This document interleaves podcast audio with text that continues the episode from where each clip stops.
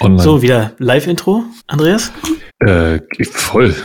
Live-Intros sind jetzt absolut mein Ding seit neuestem. Bin Warte gespannt. ganz kurz. Ah, Bist du? Ja, total. Aber äh, no pressure. Du willst doch nur.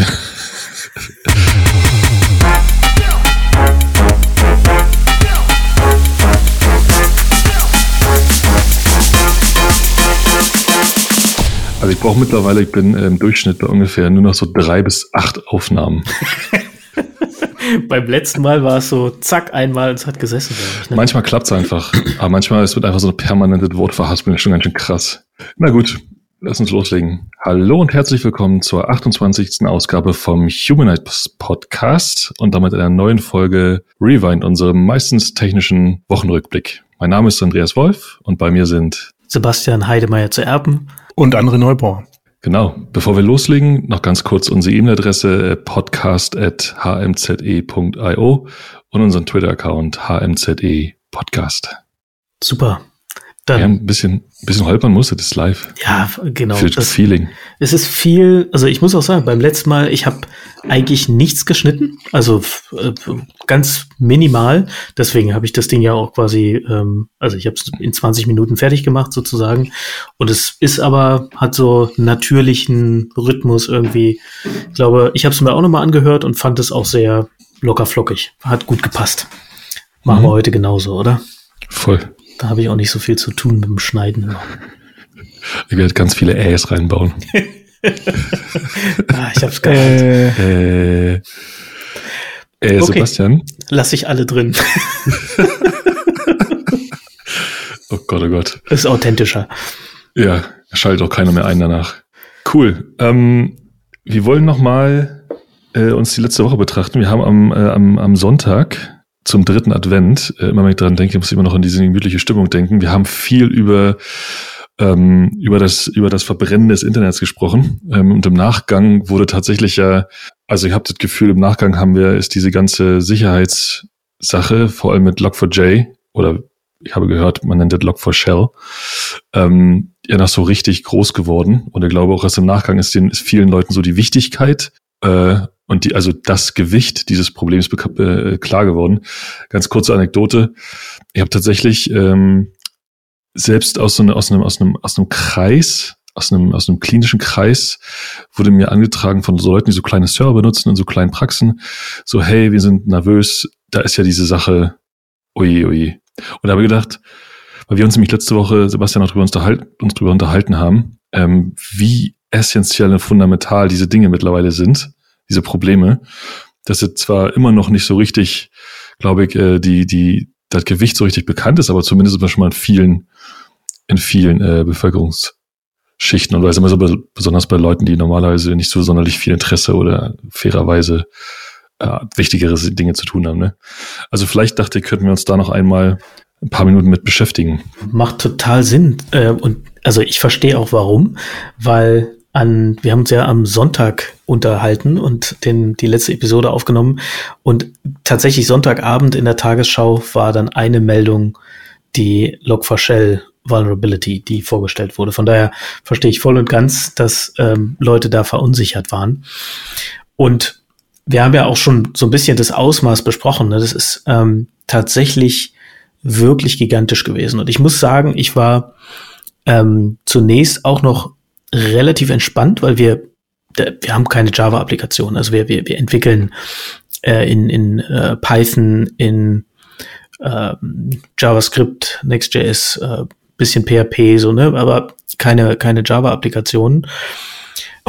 Und trotzdem äh, waren wir auch betroffen, was wir quasi zum Anfang gar nicht gecheckt haben. Und zwar nutzen wir natürlich aber so Dinge wie Elasticsearch oder Keycloak, was wiederum Java-Applikationen sind.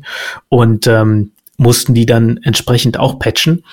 Und ähm, genau, also das so ein das Ausmaß sozusagen von dem Ganzen kann man gar nicht, glaube ich, äh, groß genug äh, ausmalen.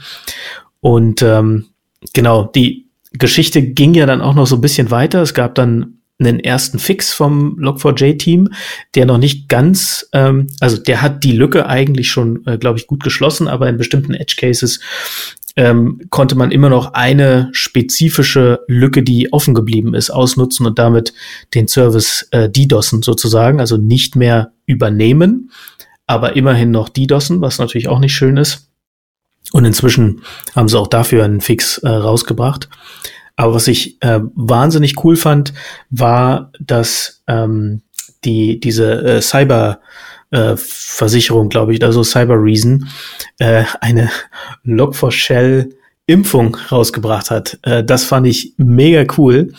Ähm, und zwar haben die die Schwachstelle ausgenutzt, um eine, um den Server quasi mit einer Impfung sozusagen zu kompromittieren. Das heißt also, die haben die, die Lücke ausgenutzt, um Access auf dem Server zu bekommen und dann wiederum die Sicherheitslücke zu deaktivieren.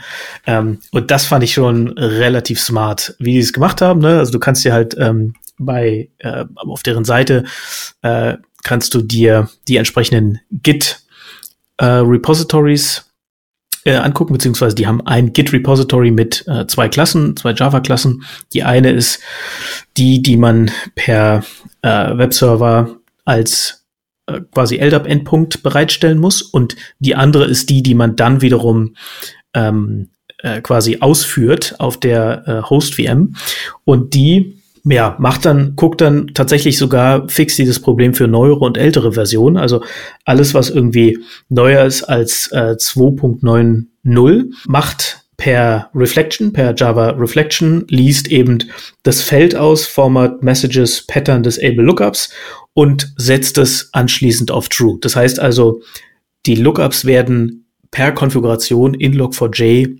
direkt in der Applikation äh, ausgeschaltet und für ältere Versionen wird äh, so ein anderer Weg gegangen. Da wird aus der Resolver Map, es gibt so eine offenbar in äh, Log4j so eine Map mit verschiedenen Resolvern, die eben quasi die Log-Messages ähm, analysieren. Und wenn man das eben nicht deaktivieren kann, wird einfach der JNDI-Resolver rausgeschmissen. Ich habe mir äh, extra die die äh, das Vakzin mal angeguckt, weil, weil mich das interessiert hat. Und das finde ich schon extrem smart und fand ich super, äh, super cool gemacht, wie schnell sie darauf reagiert haben. Und auch der Name des Vakzins ist halt Logout for Shell. Also für, für die äh, Vulnerability Log for Shell heißt das Vakzin halt Logout for Shell. Äh, super cool. Ist auf jeden Fall super cool. Also ein geiler Ansatz. Äh, hat natürlich auch die genauso, stellt auch, stellt auch viele Fragen die wir auch mit dem nicht technischen Vakzin haben. Ne? So ist ja beinahe schon eine Zwangsimpfung.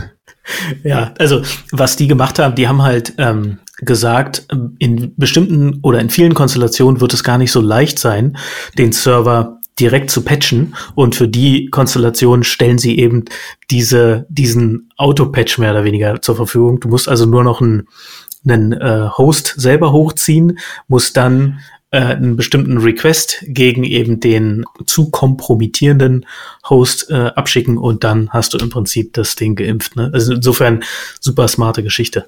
Auf jeden Fall. Da fällt mir gerade eigentlich noch ein, ähm, äh, da sind ich weiß nicht genau, wir haben uns auch da, haben wir neulich schon mal drüber, das schon mal angerissen, aber es ist ja scheinbar eine sehr, ähm, eine Zeit, in, den, in der extrem viel Security-Problematiken äh, existieren. Wow, das war ein sehr komplizierter Satz. Also, wir haben, wir sehen extrem viele, ähm, extrem viele Patches. Ähm, man sieht, man, die ist ja gerade äh, iOS 15.2 rausgekommen.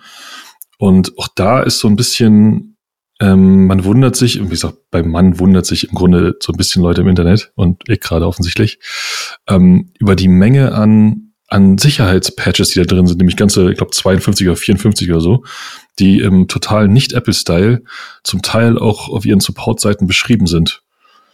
Ähm, also da, ohne dass da viel, dass Apple sich da großartig zu äußert, aber auch da scheint relativ viel ähm, Security-Patching zu passieren gerade.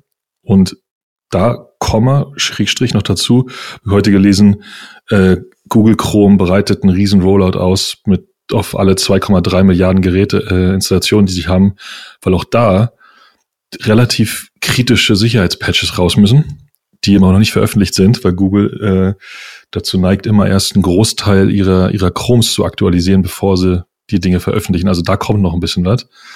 Und wie gesagt, wir waren nur mal bei, bei diesem Taxi-Problem. Ist entweder ist das Taxi-Problem oder ist einfach echt viel in letzter Zeit. Und auch gerade in den letzten Tagen. Mit Taxi-Problem meinst du quasi? Äh, mit Taxi-Problemen meine ich nicht das Taxi-Problem, sondern einfach die, diese Mysterium, dass sobald man in einem Taxi sitzt, tausend andere Taxis sieht. Funktioniert auch mit Fahrschulautos oder mit allen Dingen, die man gerne hat. Genau. Ich kann nichts sagen. Was soll ich, was soll ich sagen? Ihr, habt ja schon alles, ihr habt alles erzählt. Ich glaube, das hat, da haben, hat sich bei diesem Log4j-Thema haben sich halt einfach zwei große Zahlen miteinander multipliziert. Ne? Also quasi Impact dieser, dieses Vulnerabilities und halt irgendwie, ähm, sag mal, äh, Marktpotenzial, ja, oder die Marktgröße. Ähm, das ist halt einfach verrückt. Genau, ich glaube, was glaube vielleicht noch so vielleicht als Tipp, ähm, weil wir haben uns natürlich damit auch halt irgendwie auseinandergesetzt und gerade, also erstmal vielleicht auch andersrum. Firmen, die keine IT heutzutage haben, haben mir in dem Zusammenhang echt leid getan, weil du bist ja machtlos, ne? Also du weißt wahrscheinlich, du hast vielleicht irgendwas, also du, du hast vielleicht ein äh, potenzielles, potenzielles äh, Sicherheits, eine potenzielle Sicherheitslücke, aber du hast halt nicht die Fähigkeiten, halt das irgendwie zu mitigieren. Ähm, ich glaube, da sind wir auch alle in einer Luxussituation, ne? Mit halt irgendwie so vielen Engineers, die, äh, wo, wo man dann halt irgendwie gemeinsam halt irgendwie die, die, die Lösung schon findet. Ähm, ähm, das zum einen, aber selbst wenn du äh, quasi dann so deine eigene Plattform scannst, wir nutzen ja alle äh, quasi auch im Zweifelsfall viel externe Software. Ähm, und das halt irgendwie unter Kontrolle zu kriegen, weil dann äh, quasi das, also die, da potenziert sich ja im Endeffekt das Netz, ähm, um rauszubekommen, weiß ich nicht, ähm, quasi Jira, Confluence, auch Java-Services, ne? Was nutzen die? Ähm, und so weiter und so fort. Ähm, äh, quasi, also wir haben eine lange, lange Liste von, ähm, von Services, wo wir halt auch jetzt echt mit den äh, Providern halt irgendwie sprechen und halt irgendwie abfragen, ähm, quasi betroffen, nicht betroffen, mitigiert, nicht mitigiert und so weiter und so fort. Ja, also das ist, glaube ich, ein riesen, riesen Aufwand. Also auch die ähm, vermeintlichen nicht vorhandenen ähm, oder die, die, die verdeckten Kosten, um das halt äh, jetzt quasi, also um einfach so ein gewisses Gefühl von Sicherheit irgendwie zu erzeugen in der Firma, sind halt auch sehr, sehr groß. Ne? Also das darf man gar nicht mal unterschätzen, wenn er jetzt halt einfach also bei, bei uns würde ich sagen, sind das bestimmt 10, 20, 30 Personentage, ja, ähm, die da jetzt einfach für so ein Thema halt ins Land gegangen sind. Also diese Kosten ähm, will ich gar nicht mal wissen, ähm, wie, wie, wie, wie, wie stark sich das halt irgendwie ähm, quasi auch auf andere Unternehmen auswirkt. Nämlich noch eine Sache hinzufügen. Ähm, Sebastian hat ja schon gesagt, Log4j, der erste Patch hat ja nicht so richtig gezogen, oder hat eine Lücke offen gelassen.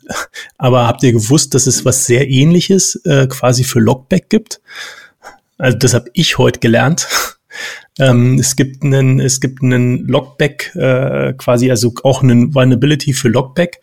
Der ist mittlerweile auch hochgestuft. Der wurde mal bloß als Miner ähm, quasi ähm, eingestuft. Ähm, genau das gleiche, also auch quasi du kannst halt äh, Remote Code Execution im Zweifelsfall machen, auch die, über GNDN äh, quasi äh, Sachen werden dann nachgeladen. Das einzige Unterschied ist halt, das hast du nicht auf Message-Ebene, sprich es ist deutlich schwerer, das halt herauszufordern, also quasi das, äh, das halt auszunutzen. Aber das ist halt so verrückt, ne? Also ähm, im Endeffekt gibt's da draußen noch, noch viel mehr Sicherheitslücken, die vielleicht irgendwo gemeldet sind, ähm, aber auch noch gar nicht gefixt wurden. Also das einfach ähm, bin ich komplett bei dir. Äh, Andreas, aktuell fühlt sich so an, als wenn wir halt irgendwie alle bloß patchen würden. Ne? Und das, also gerade diese, diese ähm, Sicherheitslücke auch in Logback, muss ich auch gestehen, das ich habe schon, ich habe mir extra die Dokumentation bei Log4j dann durchgelesen, um zu verstehen, warum man fucking, hätte ich beinahe gesagt, äh, nochmal in einer Log-Message einen JNDI Call machen kann. Ne, also ich, es ist mir einfach, ich habe es nicht verstanden. Da, also drin steht, dass man Remote Variables äh, dann irgendwie äh, abgreifen kann, die man dann wahrscheinlich in der Log Message irgendwie verpacken möchte oder so. Aber Eieiei. Also Ja, die Log4j-Leute haben ja auch geschrieben, dass sie selber das eigentlich schon seit Ewigkeiten hätten rausbauen wollen und nur äh, von Compatibility Reasons, also Backwards Compatibility, äh, drin gelassen haben. Aber ich denke, das, das Ding wird dann wahrscheinlich rausfliegen oder ist jetzt rausgeflogen, ich weiß gar nicht. Ja, mit großer Komplexität äh, kommt große Komplexität, ne? naja, da hätten wir es wieder, ne? Genau. Da, ja. wieder. da schließt sich der absolut. Kreis. Aber ganz kurz, ähm, mir ist nämlich aufgefallen, noch, noch mal zu dem Thema, mir ist aufgefallen, so ein bisschen ähm, Netz, das Netz beobachten, also Netz, also so LinkedIn beobachten und verschiedene Communities und so, das doch relativ lange dauert, bis bei auch bei Leuten, die die äh, IT in irgendeiner Form irgendwie führen oder sich damit äh, da Verantwortung übernehmen, bis die bis diese Information scheinbar irgendwo ankommt.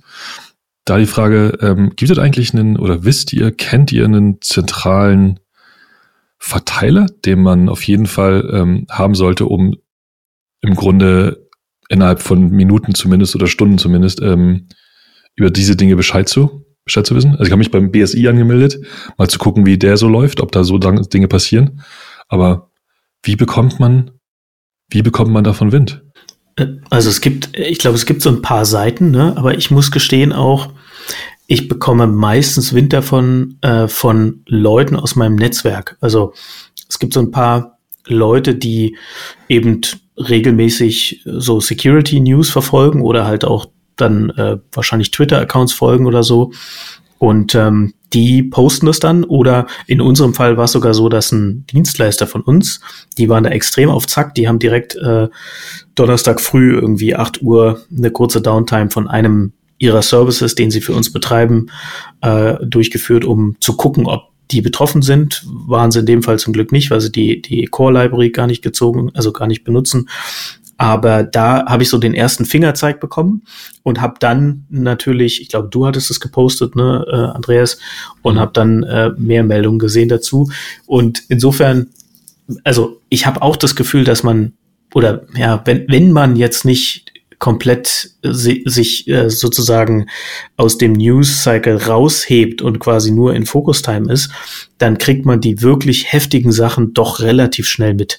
Also da, da muss man schon, glaube ich, sehr äh, abstinent sein, sage ich jetzt mal, was so Twitter oder LinkedIn oder was auch immer angeht, um das nicht und selbst im eigenen, aber auch im eigenen Slack-Channel. Also irgendwann wird es meistens gepostet. Ne? Also ich, das ist meine Strategie, ehrlich gesagt. Meine auch bislang. Ähm, hat doch immer gut funktioniert, aber ich finde es so gefühlt schwer replizierbar. Also es ist so, basiert doch relativ stark auf Zufall. Zufällig, und, und, genau. Genau, und finde ich eigentlich ist, eigentlich ist es nicht unbedingt gut genug. Deswegen frage ich, also gibt es da, weil ich habe es zum Beispiel morgens aus dem, aus diesem, aus diesem Berlin CTO-Channel gelesen. Ähm, da wird gepostet, aber auch da ist es im Grunde, ist man davon abhängig, dass irgendwer irgendwo postet. Ähm, ja, ich, ich, probiere mal den BSI aus, kann ich mal davon berichten, ob da irgendwie das eine gute Quelle ist. Ich ähm, glaube, so, es gibt ja diese äh, Käsescheiben. Theorie, im, auch im, im, in Airline Security und so, ne, dass du sagst, du, du schaffst es eben nicht, eine Schicht zu bauen, die alles hundertprozentig absichert. Ne? Und äh, was du deswegen versuchst, ist eher möglichst viele Schichten mit irgendwelchen Löchern äh, zu bauen, die dafür aber, wenn, sagen wir mal, du irgendwie fünf Schichten hintereinander hast, dann ist die Wahrscheinlichkeit, dass ein Loch ähm, oder dass, dass quasi äh, alle fünf Scheiben ein Loch genau an der Käsescheiben ein Loch genau an der gleichen Stelle haben, doch relativ gering. Ne? Das heißt also, die das Sicherheitsproblem bleibt irgendwo hoffentlich dann äh, auf dem Weg hängen. Und ja. insofern wenn man ein paar Leuten auf äh, Twitter folgt, irgendwie weiß, dass in der eigenen Firma äh, vielleicht oder im eigenen Netzwerk irgendwie Leute sind, die, die da ein Auge drauf haben ähm, und genau auch der ähm, CTO äh, Chat-Channel äh, beispielsweise, ne, dann hat man wahrscheinlich schon ein ganz gutes, ähm, sagen wir mal, Grundset. Also zumindest meine Erfahrung jetzt zuletzt gewesen, dass ich es dann doch immer relativ schnell über eine dieser Quellen mitbekommen habe. Und ich sehe das tatsächlich so ein bisschen wie diese Käsescheiben-Taktik. Ich wollte noch hm. einen Punkt auch zu dem sagen, André, was du gesagt hast. Und zwar äh, finde ich das absolut richtig und ähm, das ist was, was ich, worüber ich auch noch nicht nachgedacht habe, nämlich die Tatsache, dass wenn eine Firma kein eigenes IT-Team hat, dann sind die wirklich in so einer Situation aufgeschmissen. Äh, das mhm. ist schon, da habe ich auch tatsächlich, wie gesagt, noch nie drüber nachgedacht und muss schon sagen, jawohl, das äh, lässt dann wahrscheinlich bei, auch bei sowas wie diesem Print-Spooler äh, Vulnerability, ne, die ist ja auch relativ groß da gewesen. Ja, da ist er wieder, genau. Ähm, das äh, beängstigt einen wahrscheinlich, äh, insbesondere auch, wenn man da wenig, wenig Einblicke hat in diese Materie. Ne? Sorry, du wolltest mhm. was sagen, André.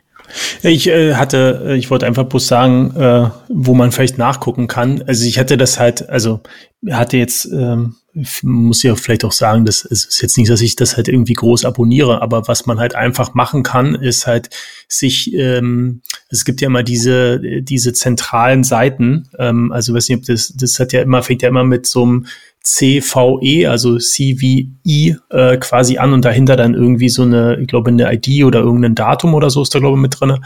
Die, die, Seite kannst du schon abonnieren. Ne? Ähm, ist bloß halt einfach, da ist halt extrem viel Neues drin. Ich habe gerade mal geguckt, es gibt äh, quasi Vulnerability Alert Services, wo du dich halt, so wo du halt spezifischer filtern kannst. Also wo du halt einfach sagen kannst, hier die und die Themen dann kriegst du halt dafür dann Alerts in Slack per RSS-Feed und sonst was. Ähm, aber ich glaube, so, ich, ich überlege, ich habe halt überlegt, woher kriegen die ganzen Security-Experts ihre, ihre Nachrichten, aber das ist wahrscheinlich für die, die Seite genauso wie für uns, keine Ahnung. Oder für, für einen normalen Nutzer halt irgendwie einen Spiegel online oder irgendeine andere Newsleiter, ähm, lesen die halt wahrscheinlich CVI. Absolut, genau. Ähm, das ist aber nochmal ein guter Punkt, auch gerade diese Alert-Services. Vielleicht äh, können wir das ja in die Show Notes CVI. Hm. Äh, eine Sache übrigens, die ich noch, äh, wahrscheinlich, wir müssen es ja nicht irgendwie davor schneiden, aber ein Gedanke, den ich äh, heute halt auch noch in der Diskussion mit einem Kollegen hatte, ist halt, das, was wir jetzt hier aktuell sehen, ist eigentlich, ähm, dass äh, wenig, das, was ich auch letztes Mal gesagt habe, ja quasi wenig zentrale oder quasi, dass sich halt einfach eine gewisse Zentralität in einem eigentlich initial gedachten, sehr dezentralen Netz halt irgendwie entwickelt hat und diese Zentralität halt einfach massiv Impact halt erzeugt, ne, wenn dann halt irgendwas passiert. Ähm, und ich glaube, das ist auch so ein bisschen ähm, quasi, ähm, jetzt mal überlegen, deutsches Wort, äh, the rise of, also quasi der Aufgang für, äh, für neue, für neue Businesses. Ja? Also wir hatten ja ein paar, vor ein paar Folgen ähm, ja auch mal diskutiert, als wir diesen ähm, Node-Bug hatten, war das Notebug? Ja, das war ein Notebug, ne, wo wir halt irgendwie gesagt haben, ähm, da, man könnte ja halt irgendwelche Scanner halt irgendwie einbauen. Und ich glaube, jetzt gegen so ein ähm, gegen so ein Log4j kann man sich wahrscheinlich erstmal schwer schützen, ja, also quasi was einmal draußen ist, aber du könntest ja schon halt irgendwie auch dahin gehen, wieder Services anbieten, die halt einfach nochmal zusätzlich halt ähm, quasi Reviews machen oder quasi, dass du halt irgendwie so eine Art Secure Libraries halt irgendwie hast weil äh, machen wir uns nichts vor, ne? das halt irgendwie ähm, ein Großteil der Software basiert halt auf Open Source ähm, und Open Source ist jetzt grundsätzlich nicht verkehrt, aber bei Open Source ist halt grundsätzlich halt schwer, halt einen einheitlichen Standard halt irgendwie erstmal hinzubekommen. Ähm, und im, im Zweifelsfall ähm, hast du halt einfach ähm, sehr, sehr tief in deiner Software ähm, äh, halt einfach schlechten Code ähm, und das halt irgendwie zu mitigieren, ich glaube, also im, im Sinne halt wirklich systematisch anzugehen, ist, glaube eine, da werden sich sicherlich in den nächsten Jahren halt äh, viele Ideen drumherum ranken, weil das ja ein Problem ist, was eher schlimmer wird und weniger äh, und, und nicht weggehen wird. Ja, 100 Pro. Da hast du vollkommen recht. Ne? Ich glaube auch, dass das, also das hat ja auch Scott Galloway, glaube ich, im letzten Jahr oder ja, im letzten Jahr nochmal gesagt, genau, äh, dass er glaubt, Security ist so das oder eins der großen Themen IT-Security ähm, dieser Dekade, mehr oder weniger.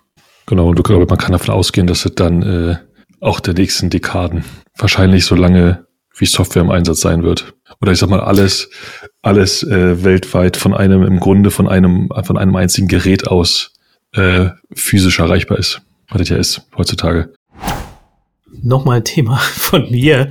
Nach der AWS-Outage ist vor der AWS-Outage. Ähm, wir haben heute Nachmittag so eine äh, kleine Überraschung erlebt. Und zwar haben wir äh, ja durchaus auch Tony-Boxen in den USA und haben da einen äh, auch ein paar Services in den USA, die eben die Tony-Boxen für amerikanische Nutzer ähm, ja, benutzbar machen sozusagen. Und ähm, heute Nachmittag, äh, es muss irgendwie so, äh, weiß nicht, halb, halb vier oder so gewesen sein, haben wir auf einmal gemerkt, dass wir Co äh, Connectivity-Probleme haben. und äh, haben dann auch eine Meldung äh, von unserem AWS-Account äh, Manager bekommen, beziehungsweise äh, so, so, ein technischer, ich weiß gar nicht, wie, wie der Titel ist, aber und dann die, die Meldung bekommen. Und ähm, tatsächlich äh, waren dann US, Äh, US West 1 und 2 down für, hm, ich glaube, so eine, vielleicht eine Dreiviertelstunde oder so. Also wir haben äh, tatsächlich das so live mitbekommen und auch intern natürlich kommuniziert, was die Folgen sind. Das Gute ist bei den Tony-Boxen, die sind ja relativ autark. Also man kann eigentlich alles Mögliche, was schon auf der Box drauf ist, einfach abspielen. Deswegen kriegen es die meisten Kunden wahrscheinlich auch nicht mit. Deswegen sind wir bei so einem Cloud-Outages auch meist nicht so ganz schlimm betroffen. Nichtsdestotrotz, ähm, paar Kunden werden es schon gemerkt haben. Und äh, deswegen haben wir intern äh, auch kommuniziert, damit unsere äh, Supporter Bescheid wissen. Aber das war auch wieder ja ein relativ großes Thema. Also ähm, so, äh, ich glaube, Nintendo ging teilweise nicht, DoorDash, äh, PlayStation, QuickBooks, Salesforce, äh, alle haben äh, Probleme reported. Gab auch bei Down Detector äh, viele Meldungen von so kleineren Firmen. Auth Zero habe ich ähm, auf Twitter gelesen, war betroffen, was natürlich auch relativ große Folgeeffekte dann hat. Ne? Und ähm, das hat schon so ein bisschen erinnert an, an letzte Woche, ne? wo äh, ja auch quasi diese AWS-Outage äh, dann durchaus gravierende Folgen hatte. Diesmal haben sie es einigermaßen schnell ja beheben können, also erst US West 1 und dann irgendwie zehn Minuten später oder so US West 2. Das ging relativ schnell. Ich bin auch mal gespannt. Ich habe auch mal gefragt, ob die dann ein Postmortem veröffentlichen. Das haben sie immerhin so halb getan jetzt für das ähm, für das äh, für die Outage von letzter Woche. Insofern glaube ich auch, dass sie das auch für die Outage von von heute machen. Aber Mann, Mann, innerhalb von acht Tagen so zwei so fette Outages, das ist schon heftig. Wir haben auch äh, beim letzten Mal, als wir über die letzte AWS-Outage gesprochen haben, äh, das Problem mit der Zentralisierung auch angesprochen. Ne? Und jetzt kam dann natürlich ja. auch wieder folgerichtig äh, die Frage hoch, ähm, oder nicht die Frage, sondern die Feststellung, naja, da muss man halt äh, Multicloud äh, machen oder hm, ja, wie auch immer, Ausfall, zumindest eine höhere Ausfallsicherheit. Ähm, kleine Anekdote noch zu der AWS-Outage von heute. Und zwar scheint die Status-Page von AWS auch in US West äh, gehostet zu sein. Jedenfalls, nachdem ich dann die Meldung bekommen habe, dass was nicht funktioniert, dachte ich mir, gucke ich mir doch mal an, ob es da Informationen gibt. Und leider hat die Statusseite nicht geladen. Das hatte ich dann irgendwie massiver äh, Facepalm, ne? Kann man zumindest sagen, äh, Eat Your Own Dog Food anständig durchgezogen. Absolut, ja. Nur leider nicht fail-safe. genau. So, warum AWS nicht eine Multicloud-Strategie verfolgt, ist mir, leuchtet mir überhaupt nicht ein. Ich würde empfehlen Gaia X. Genau, haben wir beim letzten Mal schon gesagt. Aber in dem Fall hätte ja schon Multi-Region gereicht, ne? Naja, klar. Egal. Ich mir noch, noch ein Gedanke zu, äh, zu Zentralisierung, ähm, weil, weil du gerade äh, Auth-O angesprochen hast. Wir haben halt nicht nur eine Zentralisierung, wir haben auch eine Vertikalisierung, ne? Das ist ja so ein bisschen, da kommt ja beide zusammen. Also, äh, ich sag mal, äh, als Grundlage Amazon zu haben von den Servern fein.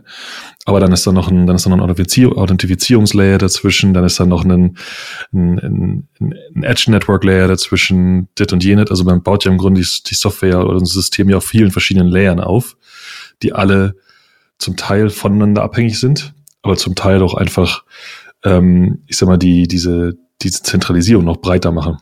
Also nur weil, du hast ja gerade du hast ja gerade das schöne Beispiel gebracht, Sebastian.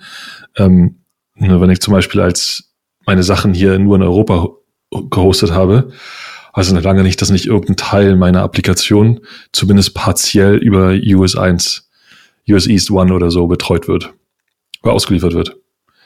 Also ich glaube, dieser, diese, diese Dimension gehört auch einfach dazu und von daher, ähm, ich glaube nicht, dass, dass, dass es nochmal einfacher wieder wird. Äh, ich glaube, es wird eher noch interessanter und deswegen wird wahrscheinlich Security einfach noch ein deutlich wichtigeres Thema werden. Von daher kann man nur hoffen, dass es sich auch einfach ein bisschen ähm, in, einfach ein bisschen einen, einen anderen Stellenwert in den Köpfen vieler findet. Vielleicht noch eine Sache dazu, weil es ganz passend ist zu dem Thema.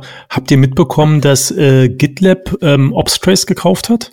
Oder ähm, also gekauft, also akquiriert hat.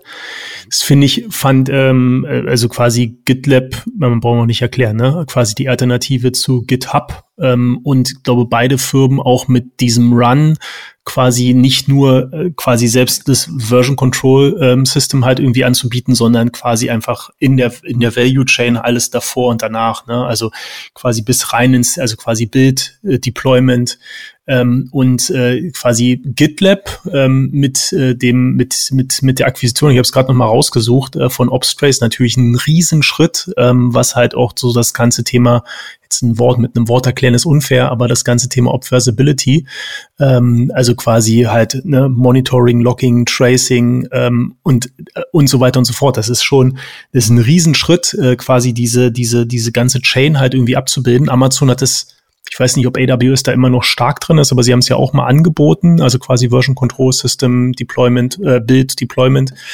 Aber äh, aktuell für mich, ehrlich gesagt, also A, passt äh, quasi gerade die News so ein bisschen zu, zu dem Thema, was wir diskutieren. Auf der anderen Seite ähm, ähm, äh, super spannend, ne? Also irgendwie der Run von GitHub und halt irgendwie GitLab, um da halt einfach die Developer, Developer Experience, aber halt auch die ganzen Standardfallstricke, ähm, hatten wir neulich auch diskutiert, DevOps, ne, DevOps, SRI, ähm, also da ein bisschen Komplexität rauszunehmen. Ähm, dachte ich, passt hier noch ganz gut rein. Ja, also total spannend und wie du schon gerade sagst, eine Folge richtig irgendwie. Ähm, ich habe auch schon öfter gehört, dass ähm, ja Firmen eben genau GitLab und auch die äh, GitLab-Infrastruktur sehr, sehr ähm, gekonnt nutzen, um wirklich das die komplette mhm. Deployment-Pipeline, also wie äh, Build, Test, Deploy, alles darin mhm. ähm, zu machen und auch die Infrastruktur äh, quasi da, damit hochziehen. Und ähm, von daher ist es nur folgerichtig, dann quasi in der Value Chain weiterzugehen. Ähm, super, super spannend. Ich muss gestehen, ich kannte Obstrace gar nicht. Muss ich mir mal reinziehen. Interessant. Wir packen es in die Shownotes. Genau, dann wollte ich noch mal ganz kurz im Nachgang, auch wenn wir jetzt schon wieder über 30 Minuten sind, hm, egal, wollte noch mal ganz kurz im Nachgang zu auch dem sagen, was Andreas gesagt hat. Ähm, hier die das AWS ähm, Postmortem, was ich bei, äh, also, was ich vorhin erwähnt habe, ne, vom, vom letzten Mal, ähm, auch das liest sich wieder ähm, so, also äh, was, was passiert ist, laut deren äh, äh, Postmortem, ist, dass so äh, bestimmte Devices normalerweise benutzt werden, um äh, die Kapazität des Networks, äh, Netzwerks äh, zu skalieren. So, und da ist wohl bei einem Skalierungsvorgang was schiefgegangen, weshalb die Devices ausgefallen sind. Das wiederum hat ähm, bei ganz vielen Clients dazu geführt, dass die sich Ausweichrouten gesorgt haben, äh, äh, gesucht haben und die wiederum haben dann andere Network Devices ähm, quasi überflutet und die konnten dann nicht mehr alles bearbeiten und das hat dann quasi so eine so eine äh, Kettenreaktion ausgelöst auch wieder genau so ein Thema, ne? irgendwie ein, eine kleine Ursache, die also der Schmetterlingsflügelschlag sozusagen, der irgendwie äh, die, die ganze Dominosteinkette zum, ähm, zum äh, Umfallen bringt.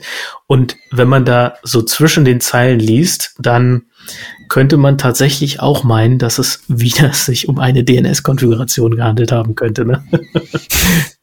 DNS fetzt einfach. Ja, aber du hast recht, hier kann man den Butterfly-Effekt tatsächlich ähm, mal im, aus, der, aus der Philosophie mal ins echte, ins echte Leben äh, übertragen. Sag mal, Jungs, bevor wir, äh, bevor wir unsere, bevor wir heute ähm, das Buch zuschlagen, lass uns doch noch ganz kurz etwas nicht Outages mäßig, mäßig besprechen. Ähm, nichts mit Security, nichts mit irgendwelche Dinge sind kaputt, sondern einfach nur paar schöne nerdige Zahlen zum Abschluss.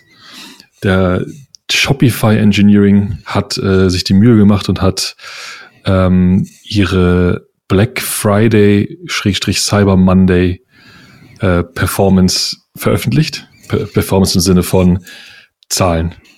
Glasklar mhm. Zahlen. Und die sind ich glaube, man kann sagen, relativ abgefahren. Ähm, es handelt sich da noch ganz kurz mal noch als, als äh, bevor wir die Zahlen einsteigen, als, ähm, als Grundlage. Es handelt sich um, um ein ganz klassisches Rail-Setup. Damit hat, hat äh, Shopify ja immer so ein bisschen, und damit haben sie ja so ein bisschen ihr eigenes Ding gefunden. Totaler Monolith, total Rails, genauso wie im Grunde, wenn man sich die Zahlen, die Details durchliest, dann hat man auch ein gutes Gefühl dafür, dass es wahrscheinlich genauso ist wie vor zehn Jahren, zumindest von der Grundidee her. Ähm, und Ja, die haben, ähm, also sie sind natürlich davon ausgegangen, dass viel los sein wird am, am Black Friday und haben im Grunde im Juli angefangen äh, mit Load-Testing, ähm, weil ich schon ganz interessant fand und haben dazu im Grunde das gesamte, das gesamte Google Cloud Netzwerk benutzt. Also sie haben einfach komplett global äh, Traffic produziert, um im Grunde diese, diese Setup vorzubereiten, ne? ähm, um einfach, naja, ihr wisst schon, diesen Black Friday gut zu überstehen. Pass auf, hier kommen die Zahlen. Also, es gibt einen, äh, die haben einen Core MS, einen Core MySQL Cluster und hat äh, 11 Millionen Query Operations pro Sekunde durchgezogen. Krass, ja. oder? Abgefahren. Äh, verrückt. 11 Millionen pro Sekunde äh, mit 11 Terabyte von Daten Unfassbar. pro Sekunde. Unfassbar. Erst ihr Logging-System hat 8 Gigabit die Sekunde geschrieben. Ihr Cache-Server, und ich gehe davon aus, dass es, es liest sich relativ stark wie so Mem, Memcache oder Redis oder so, ähm, 1,8 Milliarden äh, Commands, also lesen, schreiben, hm. äh, 3,18 äh, Milliarden, ähm, äh, nee, nee, Moment, 3,18 Milliarden Gigabyte. Written? Written? Ich überlege gerade, was die, was die Petabytes. Die Nee, doch, ja, doch, genau. Petabytes, ich habe es falsch aufgeschrieben, Entschuldigung. 3,18 Petabytes und, ein, und 15 Petabytes gelesen. In, in, der insgesamt, äh, in, den, in den gesamten Tagen. Ähm, die haben ein Worker-System, so eine klassische mhm. Rails-Applikation hat, äh, läuft ja, ähm, läuft ja synchron, ne? Und alles, was so ein bisschen mehr Zeit braucht, ähm, läuft halt asynchron, meistens über so Side, Sideworker und Rescue. Das ist eigentlich ein relativ bekanntes System. Ich glaube, es kommt sogar mal aus den, aus den, aus den, aus den Händen von GitHub damals. Ich würde sogar behaupten, Chris Warnstrop, da lege ich mich gerade relativ weit aus dem Fenster. 24 Milliarden Tasks wurden ausgeführt in diesen Tagen mit 16 Millisekunden Execution Time. 16 Millisekunden, echt ganz schön krass. Ähm, die haben eine API, äh, die, die ist allerdings, die wird von, von, von allen Shops, die sie sozusagen betreiben, angesprochen, nicht nur von einem zentralen System, mit 42 Milliarden API-Calls. 42 Milliarden API-Calls und 11,67 Milliarden Webhooks wurden ausgeführt. Das sind so Dinge wie, äh, man hat, dass man dem Shop im Grunde Bescheid gegeben hat, dass Dinge passiert sind, ne? So zentrale Webhooks. Ähm, und sie haben insgesamt, und das fand ich auch relativ krass, ähm, also alle Merchants haben 6,3 Milliarden US-Dollar umgesetzt. Mit, und jetzt wird's wieder interessanter, 3,1 Millionen Dollar pro Minute im Peak am Freitag. Ja. Da kann man nur hoffen, dass äh, Shopify keine äh, Sales-Glocke im Büro hat. Aber es waren, es waren nur 3,1 Millionen, ne? Also M Million. Millionen, ja. 3,1 ah, okay. Millionen pro ja, Sekunde. Äh, pro, pro Sekunde Minute im Peak am Freitag. Pro Minute, genau. Pro Minute. 3,1 Millionen US-Dollar pro Minute. Was mich überrascht hat, es gibt äh, einen ähm, mit, gar nicht so alten Podcast mit äh, dem Tobi, also dem äh, mhm. Gründer ähm, und ähm, ich glaube, der ist CEO, ne? Das ist nicht CTO, ich glaube, das ist CEO. CEO. Genau. CEO, to, Tobias genau. Genau. Ähm, und äh, damals war es noch so, zumindestens hätte ich so quasi rekapituliert, dass die in keiner Cloud sind, äh, dass die halt sehr, sehr, sehr viel im, im Grunde genommen eigentlich alles äh, selbst machen, ähm, was so Infrastruktur aus angeht, aber die scheinen sich tatsächlich für Google Cloud entschieden zu haben. Weil, also, was schon klar ist, ist, dass natürlich die großen, also Google, Microsoft, ähm, äh, AWS natürlich wahrscheinlich da sehr stark gebuhlt haben, weil das natürlich deren Infrastruktur gut auslastet ähm, aber äh, hätte ich nicht gewusst, dass die halt irgendwie mit Google Cloud halt irgendwie laufen. Ähm, und was ich faszinierend fand, im ersten Chart, äh, wenn man diesem, äh, wenn man diesen Mail-Thread, äh, nicht Thread, Mail-Thread, sondern Twitter-Thread Twitter. ähm, verfolgt, ähm, die haben im Vergleich zum äh, Black Friday, Cyber Monday 2020 mehr als doppelt so viel CPU-Peak gehabt. Das heißt halt auch, dass die halt, also die Menge an Traffic lässt sich also man hätte jetzt nicht sagen können, ja, letztes Jahr hat's gehalten, dieses Jahr hält's halt auch, sondern also quasi bei plus 100 Prozent, bei über plus 100 Prozent, ähm, also musst du halt wirklich äh, quasi Maßnahmen unternehmen. Ne? Also es ist halt nicht, wir wachsen halt mit 30, 40 Prozent, sondern es ist halt mehr als gedoppelt. Das ist schon verrückt. Fairerweise wussten die das auch, ne? Weil ähm, das letzte Jahr war ja für die ähm, das so, so ein richtiges, ähm, na, äh, wie sagt man, Äh, Hockeystick. Hockeystick, ja, genau. Und von daher wussten die das schon. Aber äh, trotzdem, also die Zahlen sind krass. Ich habe wirklich beim Caching, ich habe nicht, mein Gehirn hat nicht verarbeiten wollen, dass es sich da um Petabyte handeln könnte. Also das ist ja auch nicht man hören nach, konnte. Ja, genau. Es ist ja noch nach Terabyte. What? Das ist einfach nur also, krass. Es ist äh, wirklich, wirklich ja. crazy. Ja. Aber das ist halt auch interessant, ähm, weil die Infrastruktur an sich, und da will ich jetzt Shopify Engineering nicht zu nahe treten, aber die Infrastruktur an sich oder das System an sich ja erstmal relativ simpel ist. Also deswegen meine ich jetzt extra am Anfang gesagt, relativ klassische Rails-Setup. Und wie viel, wie viel durch diese einfachen Systeme, einfachen Anführungsstrichen, Systeme dann, dann doch durch, durchlaufen kann, ist schon beeindrucken. Zum Thema Hosting, André, ähm, kann auch einfach sein oder generell kann auch einfach sein, dass sie, dass sie doch zum Teil auch einfach eine Kampagne ist. Weil ja, da ist in diesem Jahr, in diesem Jahr ist relativ viel Booling um, hey, Großunternehmen kommen doch auf meine Plattform. Azure und, und, und AWS ja nicht so sehr, aber Azure und Google sind da relativ, ähm, wie sagt man, hinterher. Hungrig. Hungrig. Hungrig. Ja. Um ein bisschen von Amazons, ich glaube 33 Prozent oder so Marktführerschaft ein bisschen abzubeißen. Ja. Also, ähm, äh, ich finde es sehr, sehr spannend. Ähm, müsste man noch mal gucken. Ich, ich google es gerade. Ähm, es scheint schon länger eine Infrastruktur-Collaboration with Google zu geben. Da gibt es einen Artikel aus 2018 vom Shopify Engineering Blog und ähm, 2021 ein Announcement Google äh, Cloud Expands Partnership with Shopify. Hm. Muss man sich mal durchlesen. Wir packen es auf alle Fälle in die Show Notes. Das war's mit der 28. Folge vom Humanize Podcast. Wenn ihr uns eine Nachricht hinterlassen wollt, schreibt uns gerne eine E-Mail an podcast.hmze.io oder findet uns auf Twitter unter hmze podcast. Das war's für diese Woche. Wir hören uns bald wieder. Macht's gut und bye bye.